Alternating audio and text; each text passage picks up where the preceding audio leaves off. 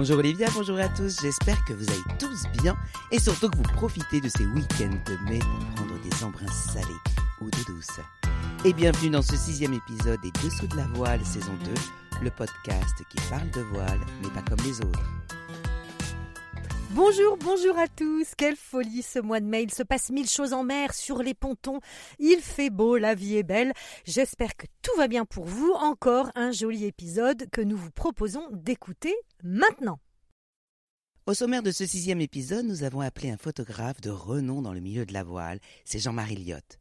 Alors Jean-Marie travaille beaucoup pour des organisations de courses, soit en direct, soit avec des agences photos comme Aléa et Arnaud Le Trésor. Il travaille notamment pour le Vendée Globe, la Transat Jacques Vam Normandie Le Havre, la CIC Normandie Channel Race, mais aussi pour des teams. Mais toi, Olivia, tu le connais vraiment très bien, car je crois que c'est l'un de tes amis. Oui, on se connaît depuis belle lurette avec Jean-Marie, c'est-à-dire près de 30 ans, puisque je partais en reportage avec lui très souvent pour des essais de bateaux quand nous travaillions à Voile Magazine. Nous partions pour plusieurs jours pour la rubrique 100 000 à bord sur une nouveauté Jeannot, Beneteau, RM Yachts, parfois même des unités espagnoles ou allemandes. On a roulé notre boss pendant quelques années ensemble. Alors Jean-Marie, c'est d'abord beaucoup de bienveillance et de bonne humeur et surtout une capacité à capter l'instant. Gros plan sur des navigateurs en pleine manœuvre, instant où l'étrave fait jaillir une nuée d'embrun, poésie d'un vieux gréement doublant port navalo, des couleurs, des émotions, une certaine vérité certainement pas édulcorée. C'est tout ça, Jean-Marie Liotte.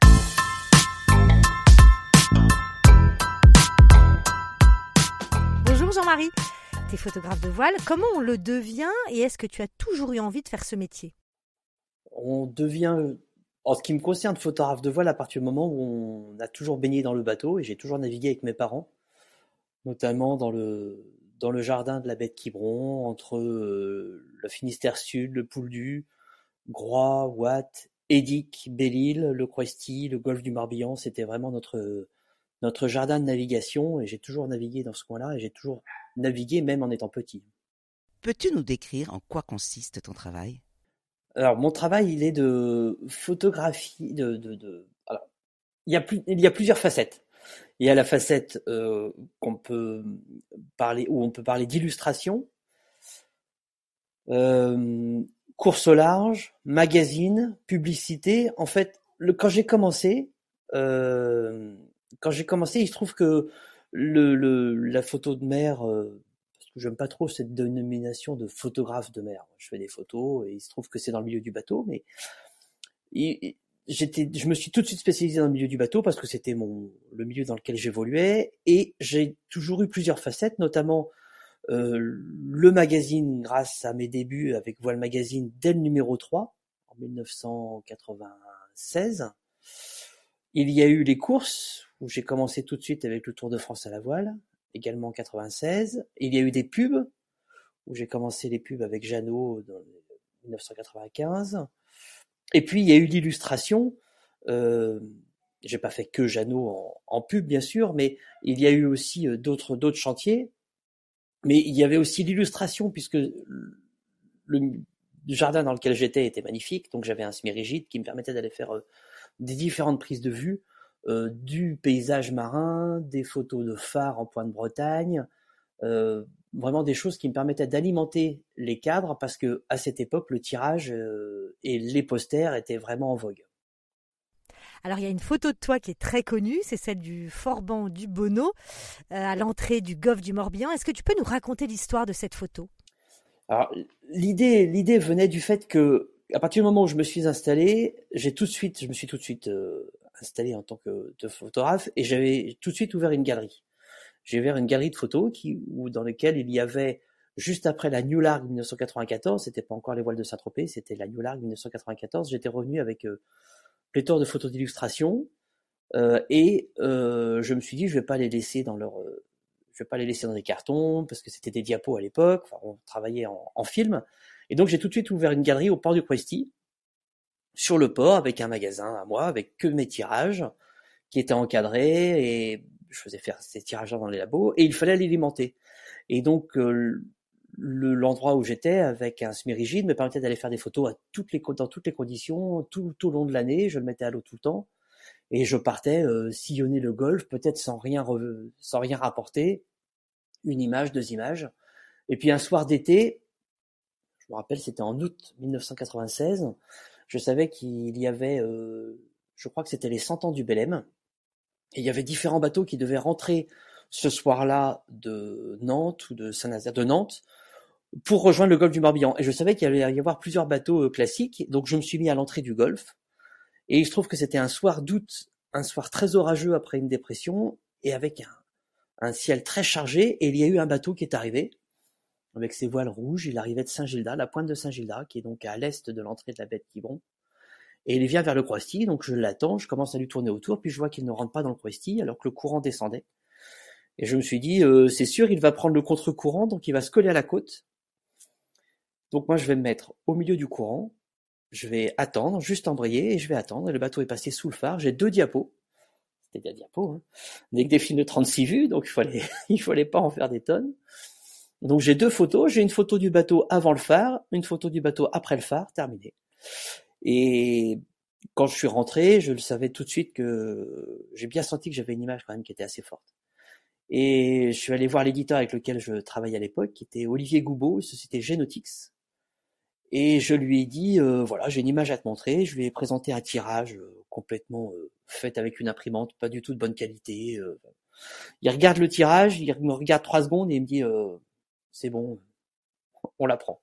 Et c'est parti comme ça. Il l'a tout de suite édité. Je l'ai présenté pour la première fois au Mille Sabords, le salon de l'occasion dans lequel j'avais un stand à côté du bureau. Et puis on, c'est parti comme des petits pains dès le premier matin. Enfin bon, bref, donc c'est une image qui a été assez emblématique, qui s'est vendue oui, à plus, plusieurs, plusieurs exemplaires. Et le fait de faire cette image, c'était pour agrémenter la galerie. Est-ce que tu as une photo qui t'a le plus marqué dans ta vie de photographe?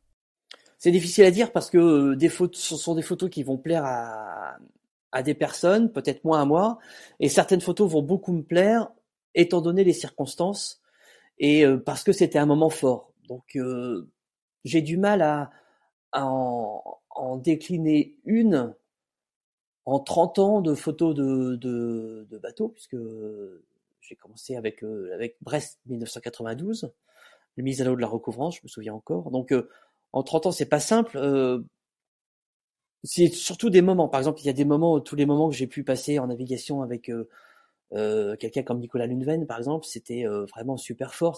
C'était il y avait vraiment une symbiose quand on allait faire des photos à bord, c'était vraiment bien. Pareil avec, euh, il y en a plein, des, bons moments avec euh, Fabrice Amédéo, avec euh, Damien Seguin, on a passé plein de bons moments et il me reste des images fortes euh, parce qu'on passe du temps et, et on les fait. Euh, il y a notamment aussi, il y a une image qui est assez, qui est assez connue, qui est l'image qu'on a un petit peu vécue ensemble, qui est l'image de, de Safran sous l'eau. Et c'est une image qui est assez forte, qui est emblématique et euh, d'abord, c'est un marin qui, était, qui, est, qui est exceptionnel, qui est la Gravière, qui est à bord.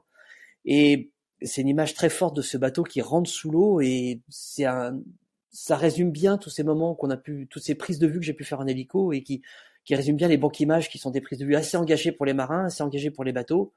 On fait ça dans des conditions souvent difficiles parce qu'il faut de l'eau, parce qu'il faut des vagues et ce sont vraiment des moments très très forts. Donc il y a des images qui ressortent bien sûr, mais ce sont surtout des, moments partagés, des moments vécus qui font que l'image est forte. Mais là, d'en sortir une comme ça, euh, c'est pas évident. Alors vous travaillez souvent dans des conditions extrêmes, vous volez, vous êtes sur des semi-rigides, vous surfez dans des conditions assez compliquées souvent. Est-ce qu'il faut avoir une grande capacité d'adaptation quand on est photographe?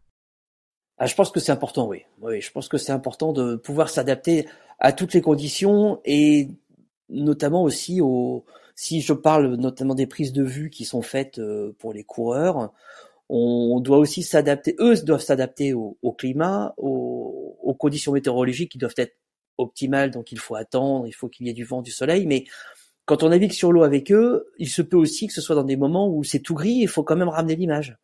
Il peut y avoir beaucoup de mer, il faut quand même ramener les photos. Alors c'est sûr que s'il y a pétole, il n'y a pas du tout de vent, et qu'on doit ramener une banque image engagée, c'est sûr qu'on ne l'aura pas. Donc là, il faut savoir dire stop et dire euh, non, ça sert à rien d'y aller, on va perdre du temps et pour le team et pour le bateau et pour nous. Donc euh, ça sert strictement à rien d'y aller. Donc oui, il faut, faut s'adapter et s'adapter aux différentes conditions C'est-à-dire qu'on se dit, bah oui, effectivement, dans le port, il y a 15 nœuds, la mer est plate, et puis on sort, on va tout de suite euh, au large de, au large de Groix, au large de Belle-Île, ou dans des conditions même à l'étranger, où on va se retrouver avec une mer, avec un dérisé qui vont tomber dans ses pas où, et, et ça va être assez engagé. Il faut savoir s'adapter autant sur un semi-rigide qu'à bord du bateau, qu'en hélico, euh, parce qu'on dépend aussi des pilotes, on dépend de tellement de facteurs. C'est pas comme en studio. Quand on est en studio, on prend d'abord euh, on met d'abord en place un studio complètement noir et ensuite on adapte toutes les lumières les unes après les autres. Là, on doit faire avec la météo, avec l'éclairage, avec le vent, avec les courants. Il faut vraiment s'adapter. Oui, pour ramener des images, il faut vraiment s'adapter. T'es-tu déjà retrouvé dans des conditions dangereuses? As-tu déjà eu peur? Euh, Je me souviens d'une fois assez emblématique en hélico. Euh, Alors, j'ai jamais eu peur parce que d'abord, on est entouré de gens euh, qui savent euh, ne pas prendre de risques, autant les marins que les pilotes d'hélico, que c'est assez exceptionnel quand on voulait. Euh, aujourd'hui, on vole avec quelqu'un comme Thierry Legnac, qui est un pilote exceptionnel. Daniel Manouri avant lui, c'est un pilote, une référence. Et il se trouve qu'à un moment, je l'ai vu faire demi-tour quand on était sur une banque image d'un bateau, un super bateau, une super banque image qui était un projet d'Ivan Griboval, qui était un tour du monde en monotype, Veolia Océan. Et on s'est retrouvé en hélico et là, Daniel a dit non mais euh, on peut pas rester là quoi. Donc euh, on est retourné vite fait se reposer. On était porte ouverte en banque image. Il a dit non, faut vraiment faire demi-tour. Et là, c'était un gros gros nuage gris euh, très puissant qui nous arrivait dessus. Et on est retourné se poser à Béil pour attendre que ça passe. Mais il n'y a jamais eu vraiment de moment critique. Même les skippers, quand ils t'envoient en mer et qu'ils te disent on va faire une banque image en étant à bord et tout ça, ils te donnent toujours des conditions de sécurité optimale, qu'il faut faire attention, et puis toi-même, avec l'expérience, tu sais qu'il faut faire attention, donc euh, tu te mets quand même rarement en danger. J'ai une fois en, hélico Tour de France à la voile, où on voulait faire un, un plan avec les pics d'Étretat au premier plan et les bateaux derrière, et puis on est descendu le long de la roche, derrière les pics, et d'un seul coup l'hélico est tombé dans un trou d'air, et il n'y avait pas la place pour euh, repartir en avant, repartir en arrière, et le pilote a donné un petit coup en avant pour réaccrocher les pales, un petit coup en arrière, et vraiment, c'était très très chaud. Il a fallu qu'on se repose et qu'on reprenne nos esprits. Même le pilote a repris ses esprits tellement c'était. Donc là, oui, c'est quasiment la seule fois où c'était impressionnant. On parlait de Safran tout à l'heure et tu as un prix pour cette photo. Hein. Tu as eu beaucoup de prix d'ailleurs dans ta vie. Est-ce qu'on peut dire qu'un photographe est un artiste? Alors ça, c'est ça, ça c'est difficile à dire. Est-ce que, est-ce que la photo de presse et la photo euh, pour les sponsors, les pubs, les différents chantiers, est-ce que c'est est-ce que c'est de la photo d'art euh, Forcément, à partir du moment où on en met une touche personnelle, on apporte, on apporte une, touche qui nous correspond. Donc, on peut dire que c'est quelque chose qu'on ne peut pas refaire parce que, euh, étant donné les lieux, les différentes euh, contraintes météo, les contraintes, on peut pas le refaire. Donc, on peut se dire que à partir du moment où on va transformer ce qu'on voit en face de nous pour le rendre en image, on peut dire que c'est de l'art. Maintenant, je me considère pas comme un artiste remplissant les galeries et vendant des vendant les, les, les tirages. Je ne considère pas comme ça, mais on peut dire que c'est une forme de, de création quand même, puisqu'on a un boîtier entre les mains et à nous de rendre euh, euh sur un format à plat ce qu'on voit en 3D devant nous. On peut dire que c'est une forme d'art, mais euh, c'est sûr qu'on va composer avec la lumière, avec les couleurs, on va, on va, oui, c'est une forme d'art, mais je me considère pas comme un artiste. C'est difficile à, c'est difficile à résumer, mais euh, je, en tout cas, je ne photographie pas en me disant je fais une œuvre d'art. Je photographie en, en ramenant quelque chose d'original, mais je photographie pas en me disant je fais de l'art. C'est, c'est, je ramène pas une œuvre d'art, je ramène euh, d'abord quelque chose qui doit fonctionner pour le client, parce qu'on en est quand même là. Il y a quand même un client derrière, une personne qui te commande une image. Il faut que la banque d'images corresponde à ses attentes, et que si ça ne correspond, il aura fallu faire son maximum pour que, parce que euh, la couleur n'est pas en adéquation avec le soleil, parce qu'il y a le vent et le courant, qu'on puisse quand même quelque chose, rendre quelque chose de beau, alors qu'on a différentes contraintes. Mais je ne considère pas ça comme vraiment comme de l'art. As-tu dans ta tête une photo incroyable, celle de tes rêves, celle que tu aimerais faire? Euh, Alors c'est sûr que ce qu'on répond généralement, c'est quelle est ta plus belle photo, celle qui n'est pas encore faite. Euh, bon, je réponds pas trop ça euh, parce que je sais, j'ai du mal à me positionner, comme je t'ai expliqué, à savoir quelle était ma photo emblématique. Euh, des photos que j'aimerais faire. En tout cas, il y a des photos que je n'aimerais pas faire, ça c'est sûr. Mais les photos que j'aimerais faire, oui, mais c'est plus un sujet. J'aimerais, j'aimerais En fait, ce qui me manque aujourd'hui, c'est de prendre le temps de faire les prises de vue. Et j'aimerais avoir le temps de pouvoir faire des photos et de faire des sujets complets qui te permettraient de sortir des images euh, qui te permettent, quand tu as le temps, ce sont des, des, des, des le fait d'avoir le temps, ça te permet de sortir des images que tu n'as pas encore fait ou que tu, que tu n'as peut-être pas le temps de, de auquel tu n'as pas le temps de décider, de réfléchir, mais au moins l'avantage c'est qu'à partir du moment où tu as le temps de les faire, tu vas passer du temps sur un lieu, puis tu vas sortir une image que tu n'avais pas en tête, puis pof, elle va se créer devant toi. Et tu vas, tu vas appuyer et tu vas voir une image, tu vas dire, bah oui, c'est, super, j'ai eu le temps de la faire. Donc, une image que je n'aurais, que je n'ai pas encore faite et que j'aimerais faire, non, je, j'en ai pas en tête parce que c'est sur le moment, en fait, ça va venir tout seul. Mais c'est un réel plaisir de pouvoir prendre le temps et de le créer. La, la course que j'ai pu suivre dernièrement, la Globe 40, on avait le temps et le principe était avec l'organisateur de, de faire la partie nautique, la partie course, mais surtout de prendre le temps d'aller à la rencontre des gens dans les différents endroits où on allait. Et on a ramené beaucoup d'images d'illustration. Euh, et c'était vraiment passionnant à faire. On avait le temps de le faire. Donc, euh, te dire qu'il y a une image que j'aimerais faire, c'est c'est pas facile à exprimer. Ça va être plus euh, le prendre le temps de le faire et elle va venir. Mais c'est le temps qui, qui, nous manque aujourd'hui. Mais oui, ce qui est passionnant, c'est de prendre le temps de faire les images. De toute façon, ça demande du temps. Hein. Faut être patient, c'est un métier de patience. Faut attendre la lumière, faut attendre les conditions, faut attendre plein de choses. Donc, euh, j'aimerais prendre le temps, voilà, de faire des images, quelles qu'elles soient. tu parles du temps, mais il y a une chose qui a beaucoup changé, que nous étions en argentique avant, en diapo, maintenant c'est du numérique, donc ça va forcément plus vite. Qu'est-ce que ce changement finalement a amené de positif? Alors, ce que ça a apporté de positif, c'est que on a le résultat tout de suite et qu'aujourd'hui, euh, il n'y a plus vraiment de... C'est... Il n'y a plus de... Alors, c'est un bien et pas forcément bien et pas forcément bien, c'est-à-dire que c'est tout de suite, on a le résultat tout de suite, et il faut donc livrer les images le plus rapidement possible. Le problème, c'est que on n'a plus le temps de les regarder, de les traiter, de prendre le temps de, de les choisir. Faut quasiment, euh, avant même une prise de vue, euh, souvent on nous dit bon alors quand est-ce qu'on peut avoir les images? Bah, On va les avoir, euh, mais faisons-les d'abord. C'est ça qui est important, c'est de les faire. Donc le, le numérique a réduit le temps par deux. C'est-à-dire qu'aujourd'hui, euh, avant, pour euh, développer un film euh, diapo, il fallait d'abord le déposer au labo. Il y avait une heure et demie de traitement, et on avait ensuite, il fallait les sélectionner sur une table lumineuse sur laquelle on est allé avec le compte fil, et puis on choisissait une diapo, et ensuite on la livrait, et il fallait la numériser. Tout ça maintenant, c'est divisé par deux, voire par trois. On a la photo, on la met tout de suite, voire même on la transmet directement au FTP, et après c'est parti, ça va directement chez le client. Donc, ce que ça a apporté, c'est de la rapidité d'exécution. C'est-à-dire qu'on a le résultat tout de suite, on l'envoie tout de suite et ça peut être tout de suite utilisé. Et on peut nous aussi passer tout de suite à autre chose, à un autre dossier, à une autre. Ce que ça a retiré, c'est toujours pareil, c'est le temps. C'est le temps de, de, de, de, prendre la photo, de dire ok, bah je j'ai 36 poses, donc euh, je vais pas m'énerver sur le bouton.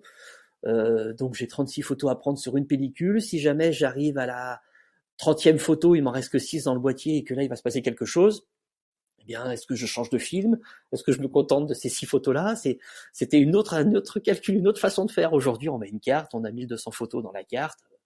Bon, ben, voilà, on peut y aller. Alors, on fait pas tout au moteur parce que le moteur, ça, ça ne répond pas à toutes les, problématiques. Mais quand on est, dans une situation d'urgence, faire euh, trois, quatre photos en rafale vite fait, eh bien, ça permet de rapporter quand même euh, plus, de choses et de, rapporter ce qu'on a en tête. Mais ah, la diapo, ça avait son petit charme. Euh, et aujourd'hui, ce qui est étonnant, c'est qu'à partir du moment où on fait un tirage depuis une diapo, les gens vont tout de suite te dire, ah, mais la photo, euh, elle est pas nette, elle est pas, elle est pas floue. Non, c'est, elle est, elle est un peu floue, elle est pas nette, elle est pas, euh, les petits bords ne sont pas bien définis. Non, ça n'a rien à voir. C'est que le film est comme ça. C'est comme quand on regarde un film en super vite, on a l'impression que l'image est pourrie, elle est peut-être pourrie, mais c'est le, film en pellicule qui donne ça. C'est euh, même quand des films de cinéma ont été faits en pellicule, ça donne un certain grain, ça donne un certain euh, modelé. Ce qu'aujourd'hui le numérique a un peu anéanti, c'est que ça a un peu ça aplati les images. Tout est net. Euh, on peut avoir une très belle profondeur de champ avec un premier plan très net. Les, bords sont très bien définis. Euh. ça a enlevé un peu ce côté un peu artistique. De, l'image, je trouve. D'ailleurs, il y a pas mal de personnes. Aujourd'hui, on retrouve en occasion des personnes qui cherchent les boîtiers film qui veulent revenir au film, à la pellicule. Donc, euh, mais après, c'est une autre façon de, c'est une autre façon de voir l'image. On a, ce qui me concerne dans mon créneau, j'ai plus le temps de faire ça. C'est plus, c'est plus du tout la demande et, ça me va très bien. Hein, c'est, il faut vivre avec son temps, donc euh, ça me va très bien. Mais c'est quand même sympa ce côté, euh, ce côté de prendre son temps. Donc le numérique, ça, ça raccourcit les temps d'exécution et ça a enlevé le, le, le, le côté un peu charme de, de, de, l'image, le, côté un peu, peu, charmant, un peu, un peu hauteur, un peu. C'est ça qui, c'est ça que un peu. La photo fait partie de ta vie, mais est-ce au point où même en vacances, tu prends ton appareil et tu ne peux pas t'empêcher de faire des photos?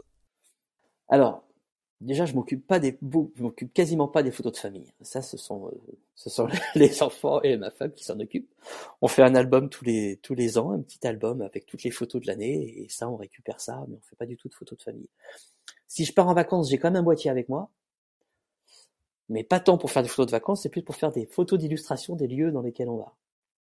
Donc euh, j'ai le boîtier et puis je vais faire quelques images, mais ce sont pas des, c'est pas des photos. Euh, j'apporte pas ça pour le souvenir en fait.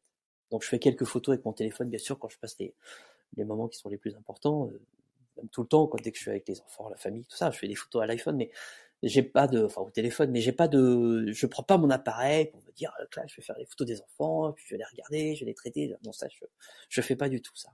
Non, je, je fais pas du tout. Donc tu prends des vacances? Oui, je prends des vacances. Genre, j'ai un boîtier parce que j'ai toujours en tête l'illustration qui peut être faite quand on part dans un lieu de vacances. Mais sinon, non, je, c'est, je, je coupe. J'essaie de partir sans ordi, en tout cas. En dehors de la voile, est-ce que tu as d'autres domaines de prédilection dans lesquels tu fais de la photo également? Oui, alors aujourd'hui, j'ai un, j'ai un studio de prise de vue euh, publicitaire qui me permet de faire des photos de catalogue, photos de produits, je fais des portraits d'entreprise. Et ça me permet de voir la photographie aujourd'hui différemment et de, de, de, sortir un peu de, de, de ce milieu qui m'a accompagné depuis tant d'années et qui, qui, occupe encore, euh, je pense, euh, euh, grosse partie de mon, mon, emploi du temps professionnel. Mais ça me permet d'aller, ça me rajoute en plus, en fait, mais ça me rajoute en plus du, du, du temps d'exécution, de, de travail. Mais c'est vraiment passionnant. Donc, à côté de ça, j'ai un studio qui est, qui est à Vannes et, et, qui me permet de le déplacer aussi, parce que les différents flashs, je les déplace et je vais soit dans les entreprises pour faire des photos de produits, de catalogues, et puis aussi des portraits d'entreprises, soit au studio, soit chez les gens. J'ai également fait deux livres euh, culinaires, de photos culinaires, et ça, c'était passionnant aussi à faire, rencontrer des gens qui, qui, qui, qui crée quelque chose et puis on fait les portraits, on parle avec les personnes qui cuisinent. Enfin, c'est, vraiment passionnant. Donc c'est quelque chose qui n'a rien à voir, mais c'est vraiment très bien à faire. Donc oui, je m'éclate aussi autant en studio que, que sur l'eau. Donc là, oui, c'est quelque chose qui, qui tend à me prendre du temps, je pense. Ouais. Ouais, ce qui tend à me prendre de plus en plus sur, sur mon emploi du temps. Quels sont les photographes qui t'ont marqué, influencé et qui t'ont aidé à être là où tu es aujourd'hui? Oui, évidemment, évidemment. Euh, alors, je vais parler des, des anciens comme Erwan Kéméré, comme tous ces gens-là. Bon, bon, Erwan Kéméré, Beken, avec leur, leur boîtier, leur objectif, leur façon d'approcher les photos de bateau, euh, tout en parlant des photos de bateau, bien sûr. Euh, ça m'a permis de, de vraiment regarder et de, de m'inspirer de ce qui se faisait et de me dire, ben voilà, comment est-ce que je peux adapter quand on a commencé surtout avec les très longs téléobjectifs, comme on pouvait avoir euh, en mer jusqu'au 600 mm. À l'époque, c'était pas stabilisé, donc euh, on s'entraînait, on regardait les cadrages, on chiadait les cadrages, ce qu'on continue à faire, mais le, le, le fait de, de, de s'inspirer de, de, personnes comme ça euh, m'ont permis de m'ont permis d'avancer. Bien sûr, bah, il y a quelqu'un qui, qui, qui, qui, exerce toujours, bien sûr, parce que là, Erwan exerce toujours, mais même un petit peu moins, mais quelqu'un comme Gilles Martin Raget, des gens comme ça, c'est sont des gens vachement inspirants, donc qui on s'entend bien. Euh, et quand j'ai commencé il y a 30 ans, euh, eux faisaient déjà des choses euh, superbes, et puis après on, on s'est mis en parallèle. Enfin bon, c'était c'était vraiment superbe. Quoi. Donc euh, au tout début, oui, des gens comme ça, Thierry Martinez, c'est des gens qui, qui ont pu inspirer. Quand j'ai commencé en 92, ils étaient déjà là, donc ils ont pu, ils ont pu, ils ont pu m'inspirer. Surtout sur les utilisations du téléobjectif. Ça, c'était vraiment leur, leur truc. Et, et après, moi, j'ai beaucoup travaillé au 600 mm parce que j'adore cet objectif qui est très lourd, qui est très long, mais qui permet d'écraser les plans, d'avoir d'autres, d'autres façons d'aborder les choses. Et puis, euh, à côté de ça, il y a d'autres photographes qui sont euh, hyper inspirants euh, dans le culinaire, dans le, dans le portrait. Une personne comme Rougerie, comme c'est des photographes qui sont, qui sont vraiment euh, dans, dans, la place du portrait, de l'approche du, du, culinaire, qui sont vraiment passionnants. Euh. Après, bien sûr, plus connus, avec Tina Reims, et, qui, sont, qui sont vraiment des, euh, des gens, des portraitistes superbes. Mais bon, il y en a plein, oui, il y en a plein qui sont inspirants dans différents domaines. Alors Jean-Marie, qu'est-ce qu'on peut te souhaiter maintenant? Bah que ça continue. vraiment parce que c'est vraiment c'est vraiment plaisant. C'est vraiment un réel plaisir de, de, partir sur l'eau, d'aller photographier ces marins, de les rencontrer, de discuter avec eux. Moi, je m'éclate toujours autant. Je trouve ça vraiment toujours aussi passionnant et et c'est vraiment bien de partager ces moments avec, avec ces gens-là, de, vivre le, leur, leur, leur pression qu'ils peuvent subir quand ils font un départ, leur joie quand ils font les arrivées, euh, passer du temps avec eux en hiver quand ils sont peinards dans leur chantier, euh, même aller prendre un petit café, discuter, et puis à côté de ça, les chantiers, aller faire des prises de vue euh, pour les chantiers, comme je travaille pas mal en ce moment avec Dufour, avec Fontaine Pajot, prendre le temps de, de, de partir faire les prises de vue pour aller chercher le soleil avec euh, avec les modèles sur l'eau tout créé. Euh, et puis il y a les sujets magazines avec voiles et voiliers euh, qui permettent d'aller faire des tests de bateaux, des tests de matériel et tout ça, ça ça ça correspond bien à ma vision de, de, voir le métier, c'est-à-dire de pouvoir aller un peu dans différents milieux du bateau, toujours d'en rester dans le nautisme, avec le studio en parallèle bien sûr, et de continuer à, vivre cette passion qui, est vraiment une passion un peu prenante, mais qui, qui est formidable. Jean-Marie est super carré quand on travaille avec lui, il est toujours là où il faut, concentré, sérieux, il est super agréable. Mais sur un événement, c'est quand même un métier dur, car les communicants comme moi, nous sommes derrière lui et on le presse pour avoir les photos au plus vite, comme il le raconte. Et je vous promets que les photographes restent quand même très zen. On sent que c'est un passionné, Jean-Marie, et qu'il aime les gens et la mer. Mais moi, c'est ça que j'adore. Quand il parle de patience et d'adaptation, c'est vraiment des mots touchants. En effet, il faut faire avec ce que la nature et la météo proposent.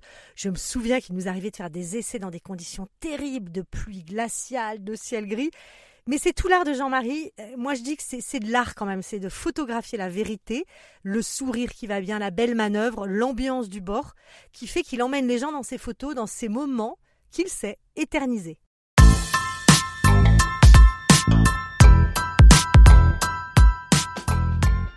Alors place maintenant au coup de cœur, au coup de gueule ou au coup de mou même, hein, on peut parler comme ça. Alors d'abord un petit coup de cœur pour le Pro Tour qui a démarré la semaine dernière en Méditerranée. Donc c'est le circuit des Ocean 50, c'est trimaran de 50 pieds diabolique. On y retrouve les meilleurs de la classe et des nouveaux comme Pierre Quiroga, Luc Berry ou Christopher Pratt. Et je peux vous dire que sa bataille sévère. Les deux premières étapes ont été remportées par Erwan Leroux et son équipage sur Coesio.